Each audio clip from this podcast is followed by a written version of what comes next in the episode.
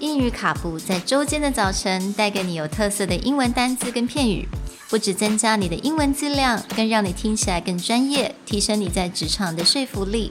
英语卡布早晨一杯知识加倍，English cappuccino, your morning cup of knowledge. Good morning, everyone. Good morning. Welcome back to English Cappuccino. It's Friday, which means Internet Word Day.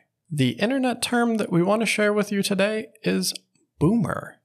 Boomer is a noun describing anyone above the age of 25 who is unhip, uncool, or doesn't understand the youth.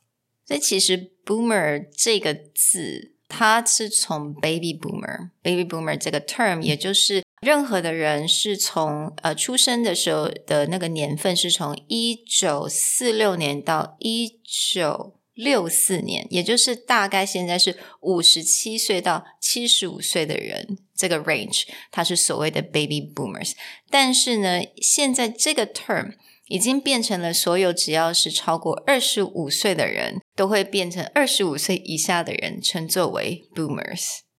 Yes. So this is a derogatory or a negative term to say someone is old and out of touch or doesn't understand what is trending or what is cool. So very often you'll see if someone says something on the internet that is considered too adult or too mature, younger people will respond with the idea of, okay, boomer.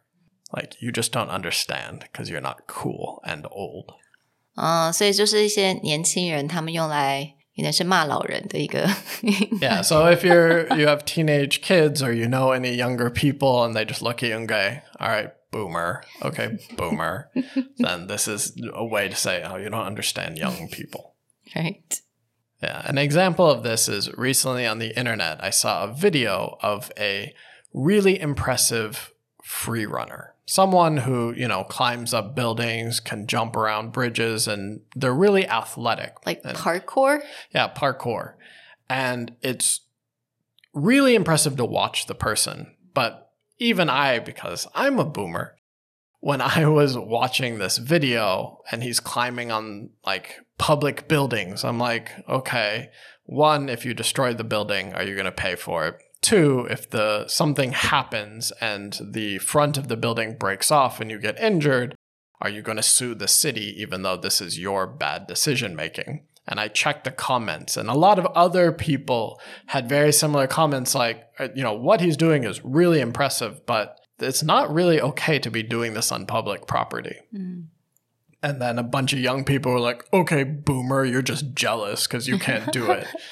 and so you're like, ah, young people, okay, guess we're boomers. 没错，所以 you know 有的时候可能是稍微这个有点像是那种年龄的歧视了，right? It's called like ageism. Yeah, a little bit.